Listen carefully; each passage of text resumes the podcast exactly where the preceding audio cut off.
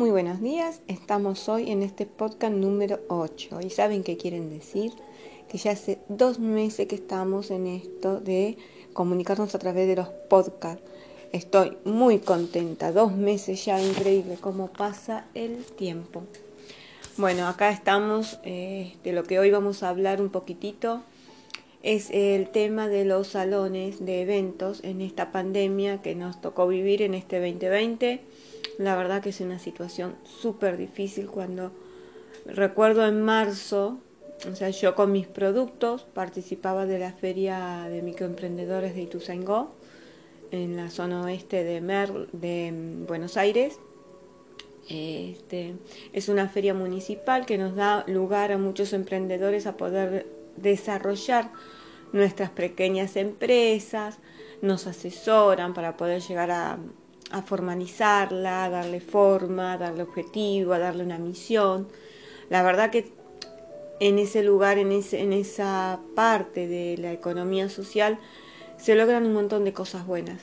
Y uno crece mucho con el emprendimiento que tiene porque hay gente que a lo mejor tiene un emprendimiento, quizás para, son jubilados y quieren pasar la tarde, les hace bien el momento de estar en la feria compartiendo con otros emprendedores la experiencia pero algunos nos sirve mucho para mostrar nuestro producto, para darle forma a esa idea, a ese sueño que tuvimos en algún momento de empezar con nuestra propia empresa.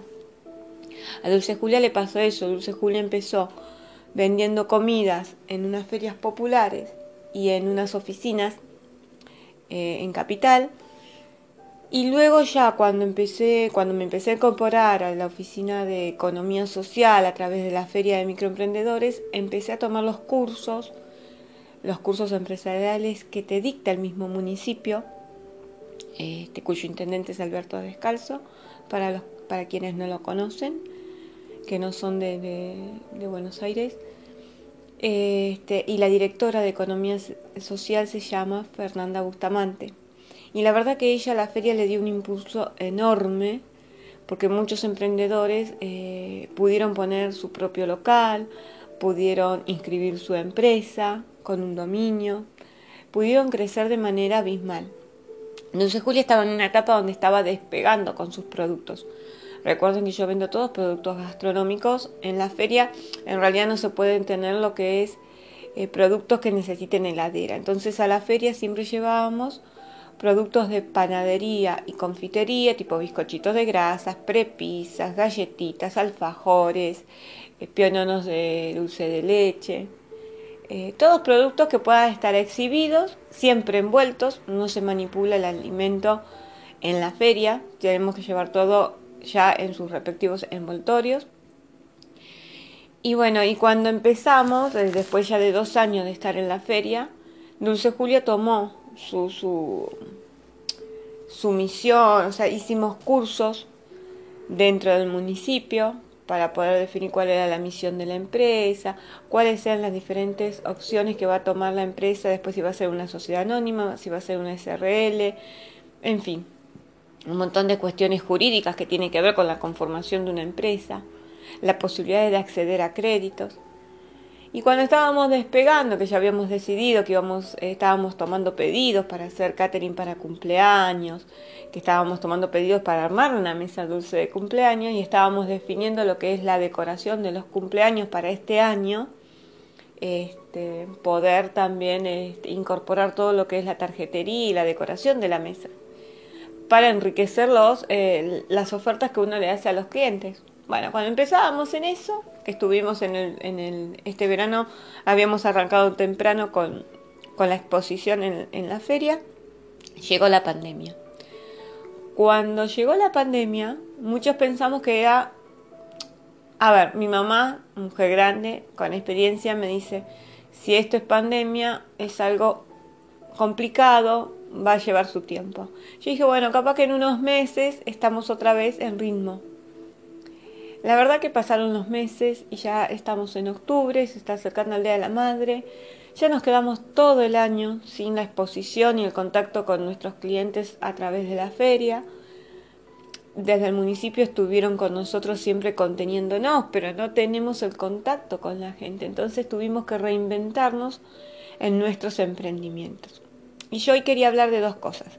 Primero, cómo me reinventé yo para poder pasar esta pandemia y el problema de los salones de fiestas, que indirectamente también nos, en lo que es mi emprendimiento interfiere en mi este, trabajo. porque Los salones de fiestas este, están por el momento sin permiso de estar, no se puede festejar cumpleaños, no se puede juntar más de 10 personas en lugares cerrados, por lo cual nuestros clientes, que pueden ser nuestros potenciales socios indirectos o nuestros clientes mayoristas, eh, ya no los tenemos.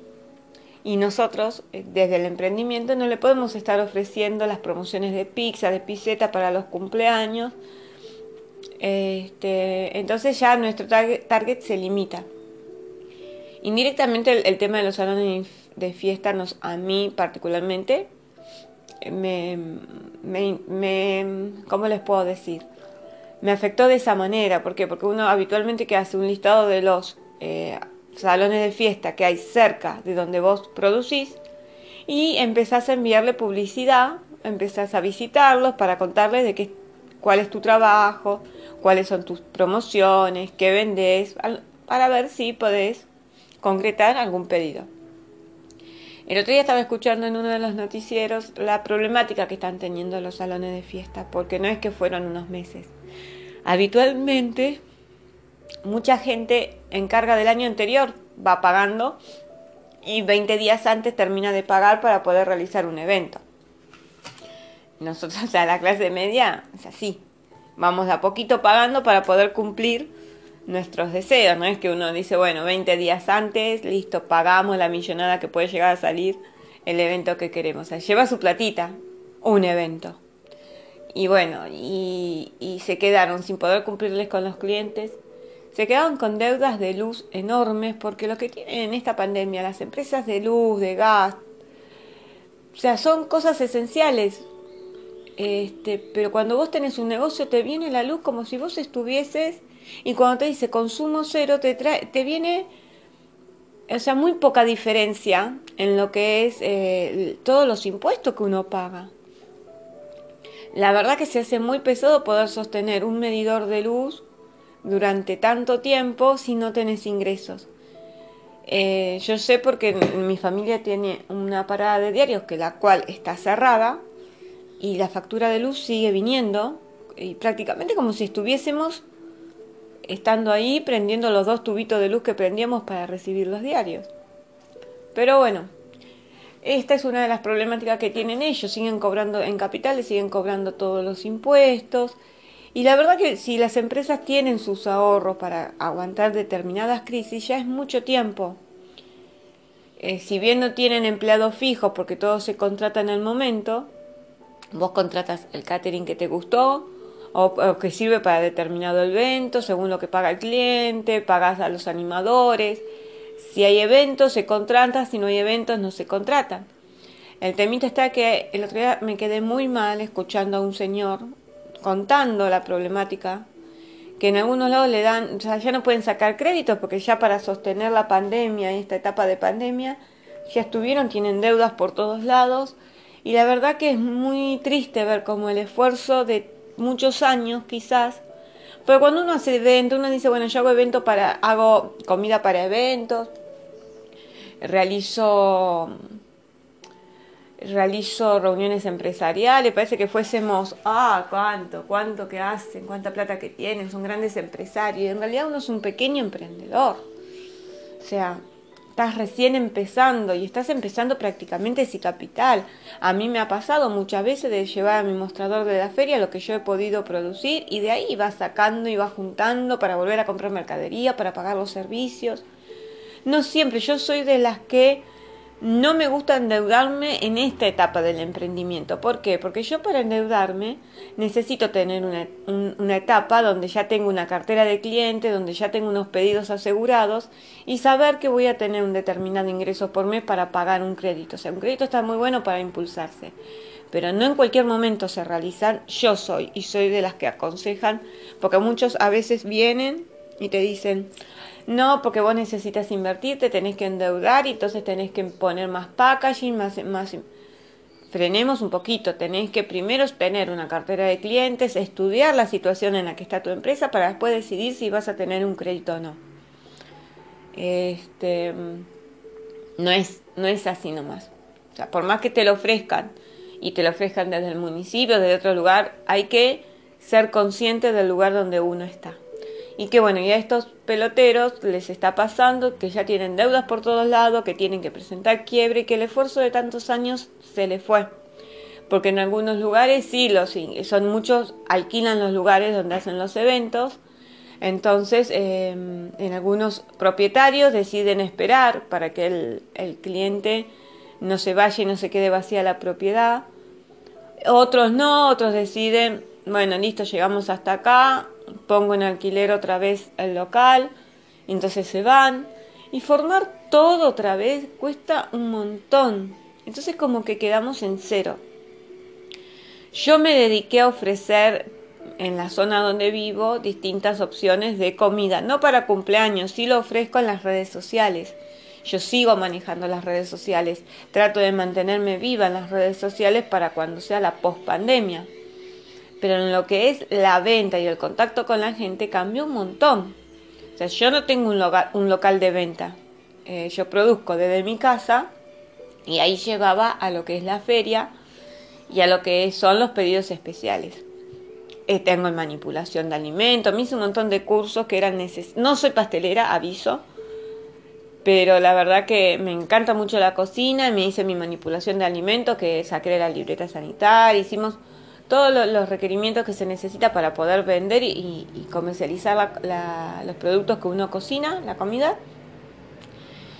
Pero este, por suerte no tengo lo que es un local y no tuve que estar eh, rescindiendo de un contrato de lo que es un local de venta. Este, pero nada, las empresas te siguen mandando, es verdad, las empresas siguen mandando las boletas de luz con, una, con, una, con unas tarifas impagables, la verdad, muchas veces en esta época de pandemia no tuvieron la más mínima consideración.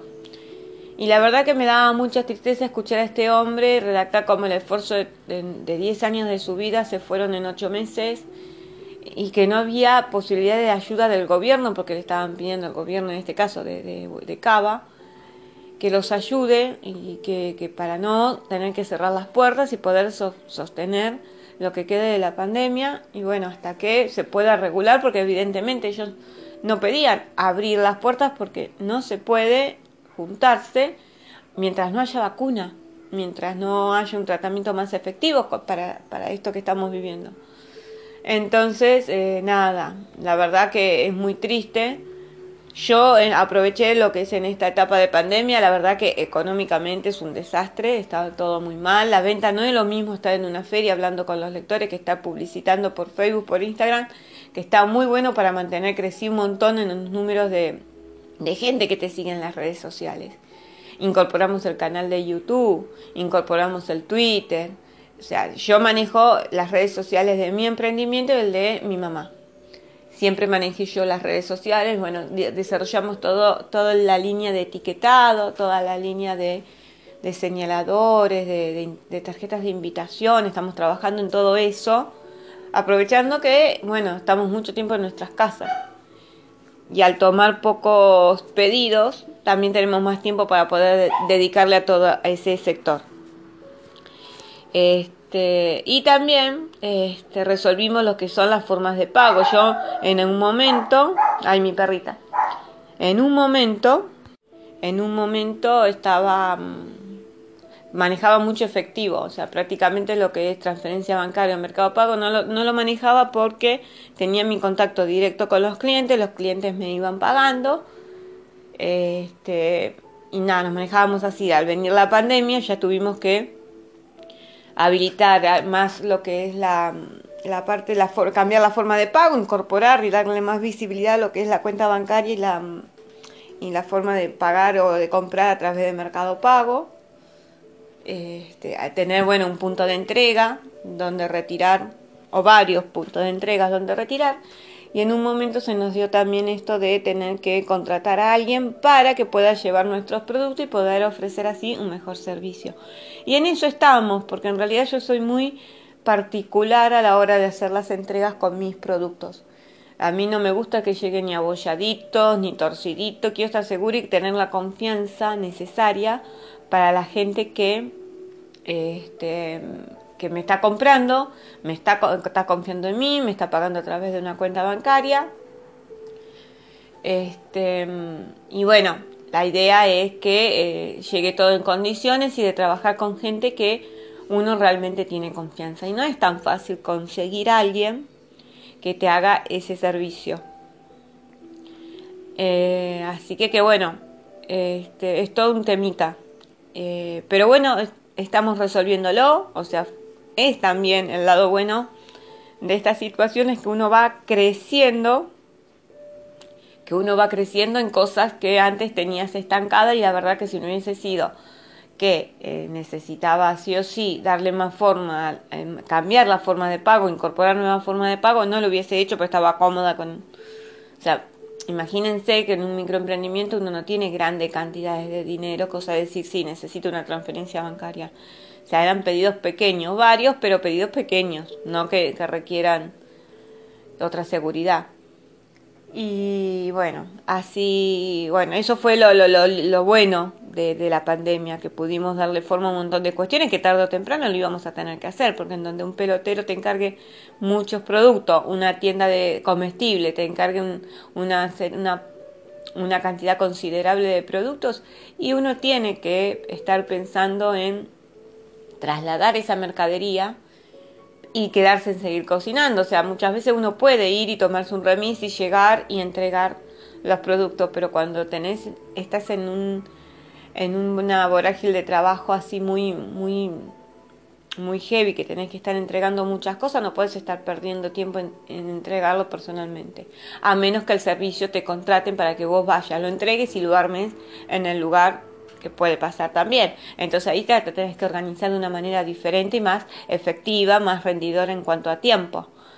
Pero en esta etapa de pandemia, que la idea era que se salga lo menos posible, bueno, había que resolver las formas de entrega y bueno, estamos ya con dos personas que, mm, de confianza que, que pueden llegar a hacer el delivery y ya estamos cerrando en eso, cambiamos la forma de pago, cambiamos también todos los diseños de tarjetería, de, de, carteles en las cuestiones de precios, eh, bueno, un montón de cuestiones gráficas que tienen que ver con el emprendimiento y estamos pensando, le pudimos dar un poquito más de vuelta a nuestro plan de negocios y en cuanto se pueda ya eh, va a seguir el objetivo vigente de estar inscripta como sociedad.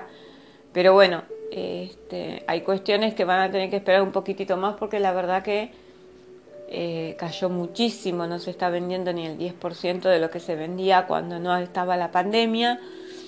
Eh, el impacto es, importante porque uno vive de esto. O sea, no es que pone un emprendimiento. Yo en mi caso no pongo un emprendimiento para hacer un hobby. Yo no soy una jubilada que tiene un ingreso mensual fijo y me dedico a esto porque me divierte la idea de dedicarme a Dulce Julia es para poder vivir de lo que ofrece Dulce Julia, de poder trabajar de eso, de poder pagar mis impuestos con eso. Y así todas las personas que bueno, que tienen salones, que tienen que hacen animaciones para cumpleaños, cada uno se habrá reinventado de distintas maneras y cada uno se va a tener que reinventar en un futuro de distintas maneras. Este, hay que seguir, no hay que bajar los brazos. Es difícil, yo sé que es difícil porque muchas veces hay gente que te dice, bueno, paciencia, y vos la ves y tienen su salario que lo están cobrando de manera intacta o tienen su trabajo. Entonces es difícil tener paciencia cuando te pasan las cosas, yo lo entiendo, pero no nos podemos bajar los brazos, este, hay que seguir adelante, de algún lado va a llegar la solución, la pandemia se va a terminar en algún momento, esperemos que sea pronto, esperemos que la vacuna esté en circulación en poco tiempo, por más que no se puedan vacunar todos masivamente de entrada, pero ya va a haber, van a empezar a haber sectores de más riesgo de la, de, la población que van a estar vacunados y cuando en algún momento ya vamos a estar todos vacunados. Lo importante es tener salud para poder enfrentar todo lo que venga Eh, y bueno, de esto quería hablarles un poquito hoy. A ver, en mi machete, si me olvidé. Ah, tenemos, me olvidaba de contarles los regalitos del Día de la Madre. Ya estuvimos publicándose en la página, en el Facebook y en el Instagram de Dulce Julias. Yo dije que iba a ser un Día de la Madre muy chocolatosos. Los chocolatitos que ustedes van a ver en las fotos de las redes me los prepara mi mamá. Son riquísimos, unos bombones de chocolate riquísimos. Y yo realicé todos los envoltorios en diferentes, de diferentes maneras para que ustedes puedan elegir. Aproximadamente va a haber en cada, en cada producto que ustedes vean y en el precio final 100 gramos de chocolates. Este, así que, que bueno, esperemos que les gusten las frutas. La cajita, me encantó hacer esas cajitas doradas en forma de corazón. Muy linda, le hicimos las etiquetitas. Hicimos con cada bolsita, ustedes pueden elegir un señalador que están diseñados por mí. También van incluidos en el kit del Día de la Mamá. Y bueno, y el el budín que les recomiendo para tomar el té con el día de la mamá o para agasajar a la mamá es el budín de cacao y azúcar negra, que es un budín de 3 cuartos kilos, 750 gramos. Es un budinazo, es riquísimo. Ya esta semana lo voy a estar publicitando para que ustedes me puedan encargar para el día de la mamá. Es riquísimo, riquísimo. Así que a todos los que les gusta el chocolate, porque ese budín también tiene chocolate este, a todos los que les gusta el chocolate y a todos los que les gustan las cosas lindas y tienen un buen paladar, los productos que yo les estoy ofreciendo son de primera calidad, se los recomiendo. Eh, Artesanías Mirtita promociona para el Día de la Mamá un corazón en una macetita que está divino, ya lo van a poder ver. También publicado en las redes sociales. Acuérdense, sigan a Dulce Julia 2017 y van a me buscan en el buscador, van a, estar la tienda, el Facebook, el Instagram, el Twitter, la, la, página de YouTube es Valeria Diseño y Creatividad, es el canal de YouTube y ahí también subimos todas las novedades que vamos incorporando. Eh, la idea es poder crecer en el canal también y poder dar clases de distintos eh, tipos de decoración. El temita es que estamos preparando, estamos haciendo la previa para todo eso ya que bueno, en este momento no se pueden hacer eventos grandes y bueno, estamos aprovechando para educarnos en todo ese tema y después poder llevarles propuestas muy, muy, muy buenas, sanas, ricas y que los entusiasme y les agrade. Así que bueno, les mando un beso enorme. Por hoy ya terminamos con este podcast. Este, espero escuchar sus o poder tener sus opiniones. Esperamos el día de mañana poder hacer alguna entrevista con algún invitado. Este, así que que bueno, que tengan una hermosa jornada. Este, no se bajonen, hay que seguir adelante, falta muchísimo menos para poder salir de todo esto. Les mando un beso enorme, los quiero mucho, les deseamos una excelente jornada desde aquí, desde Dulce Julia 2017. Besote enorme.